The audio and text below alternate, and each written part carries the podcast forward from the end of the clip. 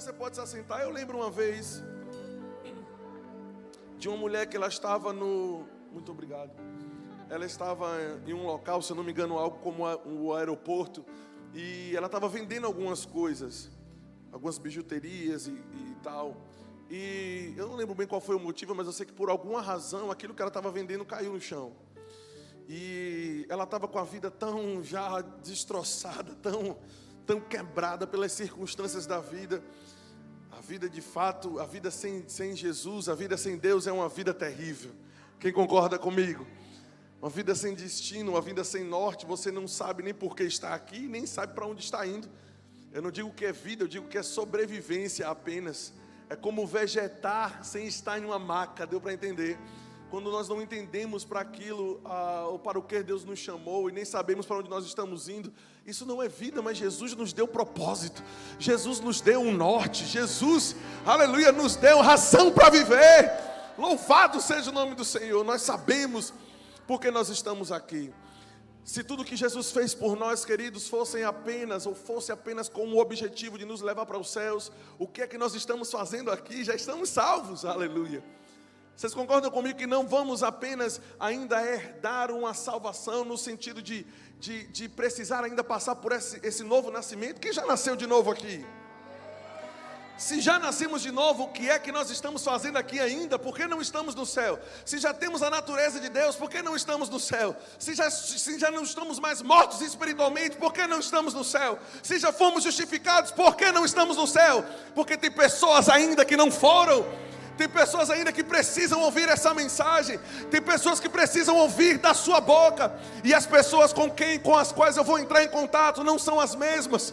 Deus te chamou para alcançar pessoas, queridos, que eu não vou alcançar. Aleluia! Essa é a razão da nossa vida. E esse é o motivo pelo qual nós existimos. Só estamos aqui para fazer a obra do Senhor. Só estamos aqui para queimar pelo nosso Deus. Só estamos aqui para servi-lo com alegria. Só estamos aqui para fazermos a vontade dele sem questionar. Ele é digno do nosso melhor. Ele é digno, eu te pergunto por quantas pessoas você passou essa semana, com quantas pessoas você entrou em contato, com quantas pessoas você sentou ao lado no ônibus, ou com quantas pessoas você sentou ao lado em uma mesa de restaurante ou algo do tipo, por quantas pessoas na rua você passou. Pare para imaginar, será que todas essas pessoas com quem você entrou em contato, todas estão salvas? Eu acredito que seja bem difícil. E às vezes pessoas passam por nós caminhando como se estivesse cruzando o nosso caminho, mas a verdade é que elas estão caminhando para um destino de perdição e elas passam por nós, portadores da salvação, luzeiros do nosso Senhor, faróis de Jesus. Elas precisam saber que foi pago. Elas precisam saber que foi consumado eu lembro dos discípulos, enquanto eles estavam orando e foram perseguidos por ocasião da, da, morte de Estevão, houve uma dispersão, mas aquilo traumatizou muito a igreja, porque Estevão era aquela pessoa, né, aquele diácono querido que foi a, a, a levantado, foi aquela pessoa que começou ali junto com todo mundo, e do nada Estevão é apedrejado até a morte, e, e a igreja pensou, e de fato se dispersou, houve uma dispersão, por ocasião da morte de Estevão. Mas a oração que eles fizeram foi impressionante. Eles não disseram, Senhor,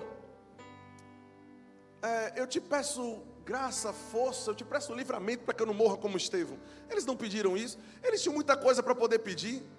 Mas eles, eles, veja, o pedido dele não demonstrou, o pedido deles não demonstrou recuo. O pedido dele foi: capacite-nos para falarmos ousadamente das coisas que vimos e que ouvimos.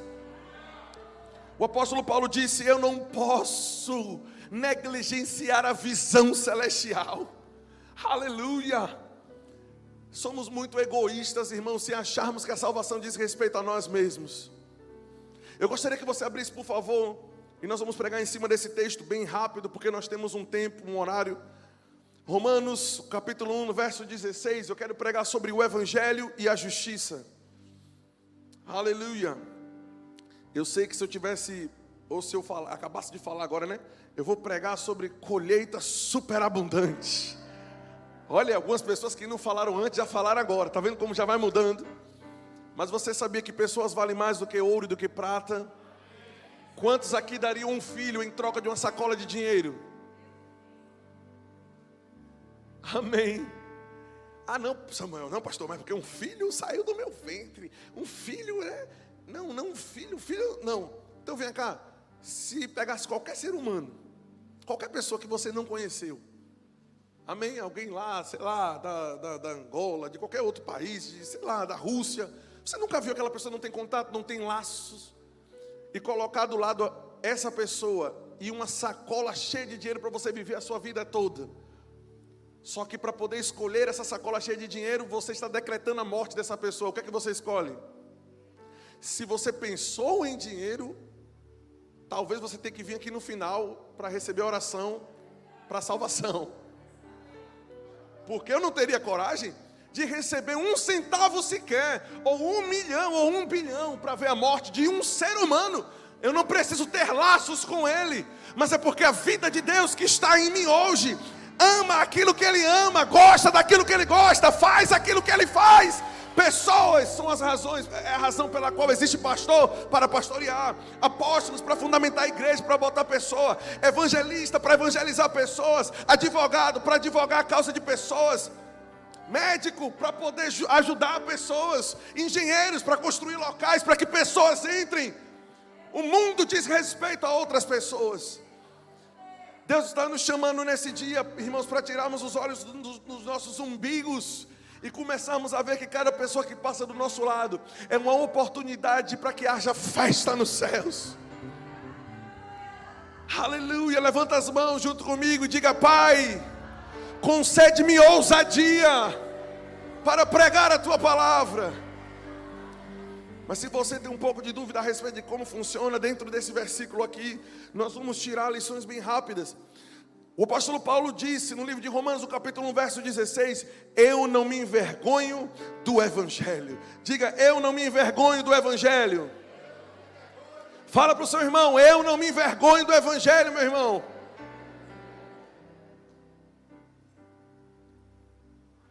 O que é não se envergonhar? É não ter timidez para divulgá-lo é não ser vencido pelo constrangimento. A urgência da salvação alheia deve ser maior do que o constrangimento que nos mantém de boca fechada. Que ele pense o que ele quiser a respeito de mim, que ele me chame de louco, mas uma vez que eu consegui a abertura dos ouvidos dele, basta semear a, a palavra. E em algum momento Deus vai dar o crescimento Talvez você seja a primeira pessoa que vai ser usada apenas para que a pessoa saiba que Deus a ama. Mas o outro, em outra situação, diz: vai passar e vai dizer, cara, Deus te ama e tem uma obra na sua vida. Ele já acrescentou mais uma semente. Depois Deus vai levantar outra pessoa e nós não precisamos ver isso. Não precisamos enxergar esse processo para que isso nos motive a fazê-lo. Não. Não, não, não. Uma outra pessoa vai chegar e vai dizer: rapaz, olha, Deus já usou duas pessoas para falar com você. Você não sabe. Veja, e aí nessa terceira situação aqui, o coração dele se abre para o Senhor. Mas por que se abre? Porque uma pessoa disse que duas já falaram. Então veja, minha pequena, entre aspas, contribuição aqui o salvou, irmão, oh aleluia. Eu não me envergonho do Evangelho, porque o Evangelho é o poder de Deus. Diga, o Evangelho é o poder de Deus. O Evangelho é o poder de Deus, o Evangelho carrega o poder de Deus, carrega a habilidade de Deus, o Evangelho carrega a vida de Deus. Aleluia, nós carregamos essa mensagem poderosa. Aleluia, a mensagem do Evangelho é carregada de poder. Aleluia. Poder para quê? Para salvar, aleluia, a humanidade. Poder para curar os corpos daqueles que estão sofrendo com dores e enfermidades. Nós temos a solução, aleluia, para os problemas da humanidade. Nós somos o remédio dessa terra. Nós somos ungidos para resolvermos os problemas. Qual foi a ferramenta que Deus nos deu? Porque para pregar eu preciso de um microfone. Essa é a ferramenta que me capacita a fazer aquilo que Ele me chamou para fazer hoje. Mas para cuidar da humanidade, Ele me deu algo chamado Evangelho. Ele me deu uma mensagem. Vá por todo mundo. Um dos maiores evangelistas que já existiram, o doutor T.L. Osborne, ganhou milhares de pessoas para Jesus, mas nada na vida dele, nada, eu estou falando de um dos maiores que existiram, que ele já está com o Senhor. Nada na vida dele, nem os testemunhos, nem as fotos, nem os testemunhos de, de a, a, mulher que estava sem olho, não tinha nenhum espaço do buraco do olho, mas aleluia, o olho surgiu dali, a perna surgiu, o caroço sumiu, o câncer caiu, aleluia. Nada disso me chamou tanto, tanto atenção do que quando eu ouvi que uma pessoa perguntou para ele: Como foi? O senhor tem um chamado tão poderoso, como foi esse processo para o senhor entrar nesse chamado? Como foi que Deus falou para o senhor, né? T.L. Osmond, você é um evangelista, vá por todo mundo e tal. Ele disse: Deus nunca falou comigo. Eu li apenas na Bíblia que era para ir e eu fui. Oh, aleluia! Ele disse: nenhum anjo apareceu, não houve nenhuma intervenção sobrenatural, não precisou nada de nenhum constrangimento de cunho sobrenatural. Um anjo aparecendo, um fogo, uma voz, uma mão, uma capa, um manto, um cordão de fogo que me pegou e me jogou lá longe. Não, irmãos, para de espiritualizar aquilo que é normal. O comando já foi dado. Se levante e pregue. Aleluia. O maior evangelista, um dos maiores do mundo, disse: Deus nunca me falou. Eu estava lendo os evangelhos. E no evangelho estava escrito: vá por todo mundo. Ele levou a sério o que Jesus falou. Pergunta seu irmão: você está levando a sério o que Jesus falou? Não pergunte, você ficou com vergonha de perguntar, porque talvez você não está levando a... Mas pergunte, diga, você está levando a sério? Aleluia! Ele disse: Eu não me envergonho do Evangelho porque o Evangelho não é uma mensagem qualquer. Eu não me envergonho do Evangelho. Eu entendo que o apóstolo Paulo estava falando. Ele estava falando dentro de uma cultura, aleluia, politeísta. Dentro de uma cultura que tinha vários deuses, vários métodos de salvação. Assim, é assim, é assim. Ele disse: Do meu eu não me envergonho, porque o meu eu consigo falar e provar com poder. Eu lembro uma vez um testemunho de Jeová, estava lá pregando lá em casa, nada contra os irmãos lá, não tenho nada contra. Mas eles iam lá e eu gostava de abrir a porta, de encontrar com eles para poder conversar e discutir sobre a palavra. Principalmente porque eu sei como surgiu e sei justamente os pontos, né, da, o calcanhar de Aquiles da doutrina deles. E eu não estou dizendo para você fazer isso não. Isso aí foi há muito tempo, mas eu gostava de fazer, porque adolescente não tinha nada para fazer, vamos, vamos né, discutir. Aí ele apareceu lá na porta e começou a falar, e eu sei que eles não creem em cura divina. Eu falei, rapaz, mas esse negócio de cura, como é que você não crê? Jesus curou. Os apóstolos, não, mas isso foi Jesus. Eu disse, mas os apóstolos curaram. Não, isso foi para os apóstolos do Cordeiro. Aí eu digo, quem são os apóstolos do Cordeiro? Os doze que andaram com Jesus. Paulo não andou, não fazia parte de um dos doze. Nem Filipe, nem outras pessoas, nem Barnabé. Mas Paulo e Barnabé, quando se encontraram com, com os apóstolos para aquele primeiro concílio ali, eles disseram: olha, eu, olha é isso que está acontecendo para onde nós estamos passando. Jesus está curando, Jesus está fazendo. Ah, não, mas não é bem assim, porque Jesus disse que no final dos tempos as pessoas vão aparecer para ele, vão dizer: curei no teu nome. E Jesus disse: Eu não vos conheço. Mas isso tem nada a ver. A pessoa curou, depois se desviou. Desfrutou daquilo que Hebreus diz: os poderes do mundo vindouro. Amém? Mas deixou a, a mornidão. O primeiro passo para a queda, irmãos, é mornidão. Nós pensamos que o primeiro passo para a queda é um adultério, é um roubo, é qualquer coisa do tipo que vai me desanimar para que eu, eu passo a passo caminhe para uma perdição, caminhe para perder a minha salvação. Mas não, na verdade, o primeiro passo é: eu, eu deixei de ser fervoroso. Deixar de ser fervoroso já é um problema. Ficar sentado aí esperando que a gente faça tudo aqui já é um problema. Se a mensagem do Evangelho não mexe mais suas mãos, se ela não mexe mais os seus pés, está na hora de você colocar sua boca no pó e voltar ao primeiro amor. Aleluia. Oh, rabocó, uh. Porque não importa, basta eu ver um vídeo de alguém curando, de alguém batizando. Eu já fico empolgado. Patrícia, toda vez, amor, está assistindo o que aí? Eu estou vendo milagre, eu estou vendo milagre. Eu gosto de ver, eu boto, às vezes passa uma hora só vendo o irmão Rega se movendo no espírito e rindo, e, e o povo caindo, e eu acho isso massa. Porque o que a Bíblia gosta, o que a Bíblia fala, eu gosto também, irmãos. Aleluia. Fala para o seu irmão, acende o fogo. Fala para ele: acorda. Fala para ele: desperta. Fala para ele: ergue-te. porque tem trabalho para fazer. O que é que nos impede? Os nossos achismos. Gente, mas, mas ele está falando, mas não concordo, mas não sei o que.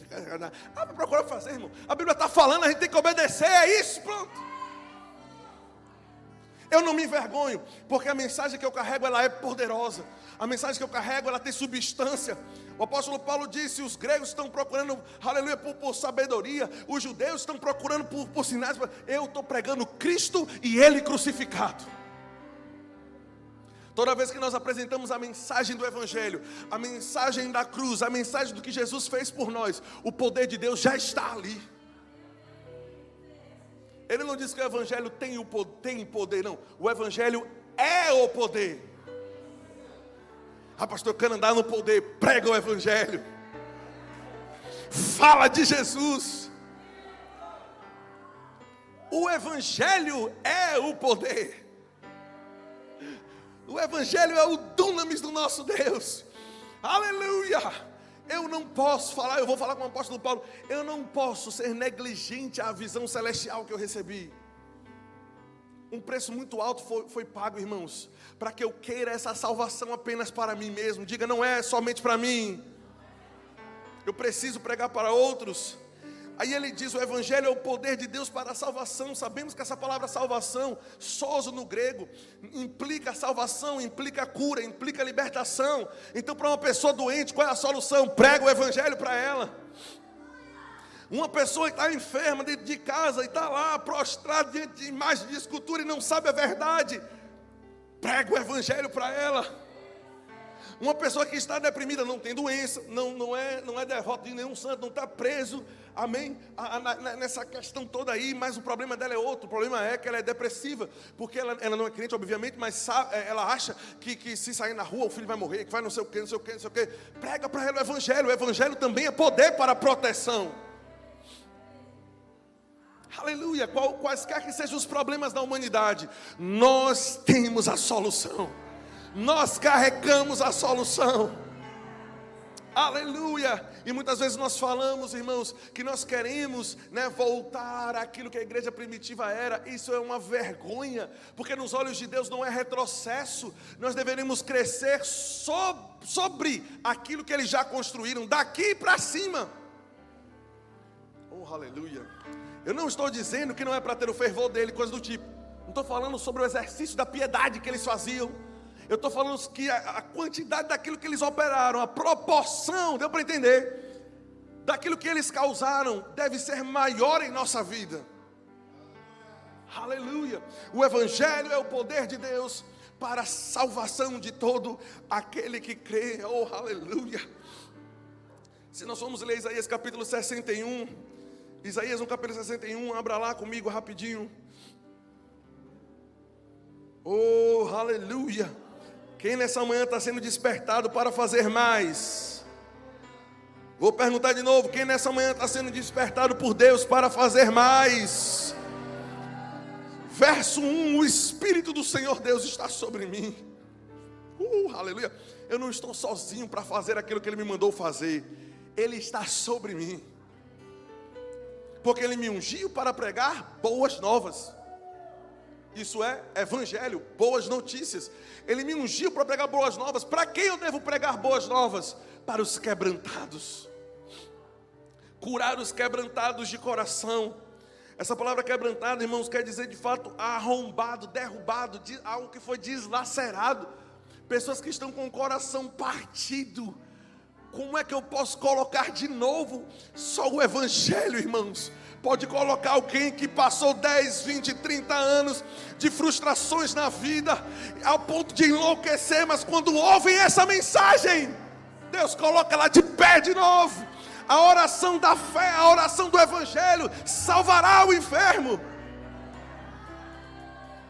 Aleluia, mas o que, é que vai acontecer com aquela menina que foi e tal, e ela foi estuprada, e tal, essa menina está quebrada, essa menina, isso eu sei, só está precisando que alguém perto dela pregue o Evangelho, e quaisquer frustrações vão ficar para trás. Aleluia. Uma das mulheres que me inspiram, obviamente, depois de minha esposa, depois de Dona Vânia, depois de várias outras mulheres, mas Joyce Meyer, por quantos anos ela sofreu abuso? Isso não a impediu de continuar ganhando milhões, porque ela conheceu o Evangelho. O Evangelho é o poder de Deus para a salvação de todo aquele que crê. Aleluia, primeiro do judeu, depois do grego, porque no Evangelho, aleluia, vamos ler aqui, é revelado a justiça de Deus, e eu vou terminar com isso. Porque no Evangelho, visto que a justiça de Deus se revela no Evangelho, de fé em fé, como está escrito, o justo viverá pela fé. O próprio apóstolo Paulo, aqui guiado pelo Espírito Santo, aleluia, falou sobre o Evangelho e nos deu uma boa forma de nós começarmos, de fato, a principal forma de nós começarmos a pregar. Como é que eu vou falar? Do que eu vou falar para essas pessoas? Você vai falar sobre a justiça de Deus, que se revela no Evangelho. O que é justiça, pastor? Deus, aleluia, veio em carne, morreu em nosso lugar, e a morte dele perdoou os teus pecados. Se você crê nesse sacrifício, você está livre. Aleluia. Meu amigo, eu vim te falar sobre alguém chamado Jesus, o Verbo que se fez carne.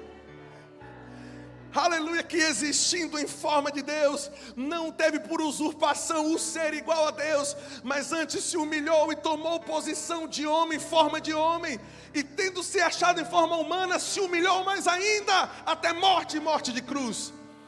Mas por isso, por causa disso, Deus o exaltou e deu a ele o nome que está acima de todo nome. E em homenagem ao nome de Jesus se dobra o joelho no céu, na terra e debaixo da terra. E toda língua, a sua língua, meu querido, deve confessar que Ele é o Senhor. E se eu fizer isso, o que é que acontece? Eu estou salvo? Não apenas salvo. O seu passado ficou para trás. Ele não somente te redimiu, ele, ele, ele, ele te remiu, Ele apagou o, o que você fez. Esqueça! É essa mensagem que é poderosa, que vai trazer alívio ao coração quebrantado. É essa mensagem que vai curar aquele que está com o coração despedaçado. Deus te perdoou por meio do sacrifício de Jesus Cristo. Aleluia! No Evangelho se revela a justiça de Deus. Só isso, pastor? Não. A natureza de Deus vai passar a habitar em você. Como é que eu vou deixar de, de, de, de pecar? Eu tenho um vício. Como é que eu vou deixar isso? Pastor, me, me, me explica direito sobre esse evangelho. A partir do momento que o Espírito de Deus descer sobre você, essa graça, essa justiça, essa consciência de justiça, de dentro para fora, vai gerar, produzir frutos de justificação. Aleluia! Prega para Ele prega para Ele. Eu sei, Deus está me falando que está colocando pessoas na mente de outra. Tá, que você está pensando em pessoas específicas. Deus está trazendo a memória imagens de pessoas agora. Deus está me dizendo isso. E eu quero estar mandando te dizer: prega para Ele. Fala para Ele que os pecados dele estão perdoados. Se a fé dele estiver em Jesus. Fala para ele que Deus não está, essa é a mensagem da reconciliação. Lembra do que o apóstolo Paulo falou no livro de 2 Coríntios? Eu não vou lá para a gente ganhar tempo agora, mas ele nos confiou o ministério da reconciliação. Que ministério é esse? Deus não está mais imputando nos homens os pecados deles. Deus está colocando o pecado nas costas de outro. Outro pagou o preço, outro tomou o lugar. Ah, pastor, mas eu devo pagar pelo que eu fiz? Não, deveria. Mas se a sua fé estiver em Jesus, a ira de Deus foi derramada sobre ele. Em Romanos capítulo 5, no verso 1, justificados, pois, pela fé, tendes paz com Deus. A palavra paz aqui não é shalom, é a palavra eirene, que significa estado de tranquilidade nacional. Ei, acabou a guerra entre você e Deus, não existe mais inimizade, o véu foi rasgado. Yeah! Você percebe que isso te empodera? Você percebe que isso, aleluia, desperta o leão que há dentro de você? Esse é o poder do Evangelho. Esse é o poder da ressurreição. Ele morreu, então eu não preciso mais morrer. Ele tomou o meu pecado e me deu a sua justiça. Ele tomou a minha enfermidade e me deu a saúde dele. Eu não posso me calar, irmãos. Louvado seja, não tenho que terminar.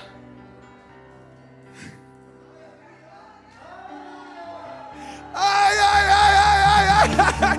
É, aleluia! Uhul! Aleluia!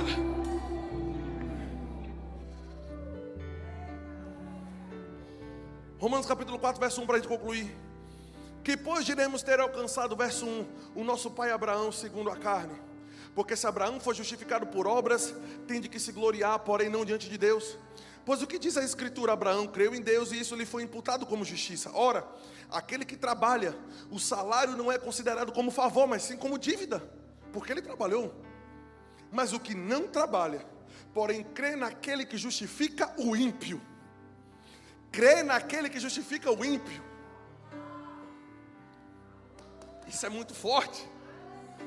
Ele não está dizendo que a salva, ele diz que aquele que crê, crê naquele que justifica o ímpio, a sua crença será acreditada, lhe atribuída, vai ser atribuída como justiça.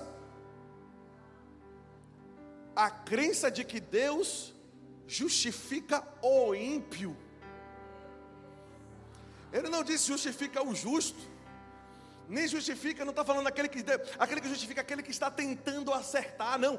A mensagem do Evangelho é para justificar o ímpio, aquele que peca por natureza, aquele que peca porque tem vontade de pecar, porque é aquilo que ele faz. Como é que eu acho justiça atribuída, ou salvação, essa fé atribuída por justiça? Como? Eu preciso crer que o sangue de Jesus é poderoso para justificar o ímpio. Essa é a mensagem que nós carregamos, amém, irmãos? Diga, essa é a mensagem que eu carrego. Fale com força, diga, essa é a mensagem que eu carrego. Diga, essa é a mensagem que os meus vizinhos vão ouvir. Diga, essa é a mensagem que as pessoas vão ouvir. Aleluia! A mensagem da salvação. E é por isso que nós estamos aqui hoje para sermos despertados. Amém. Vocês foram abençoados. Vamos agora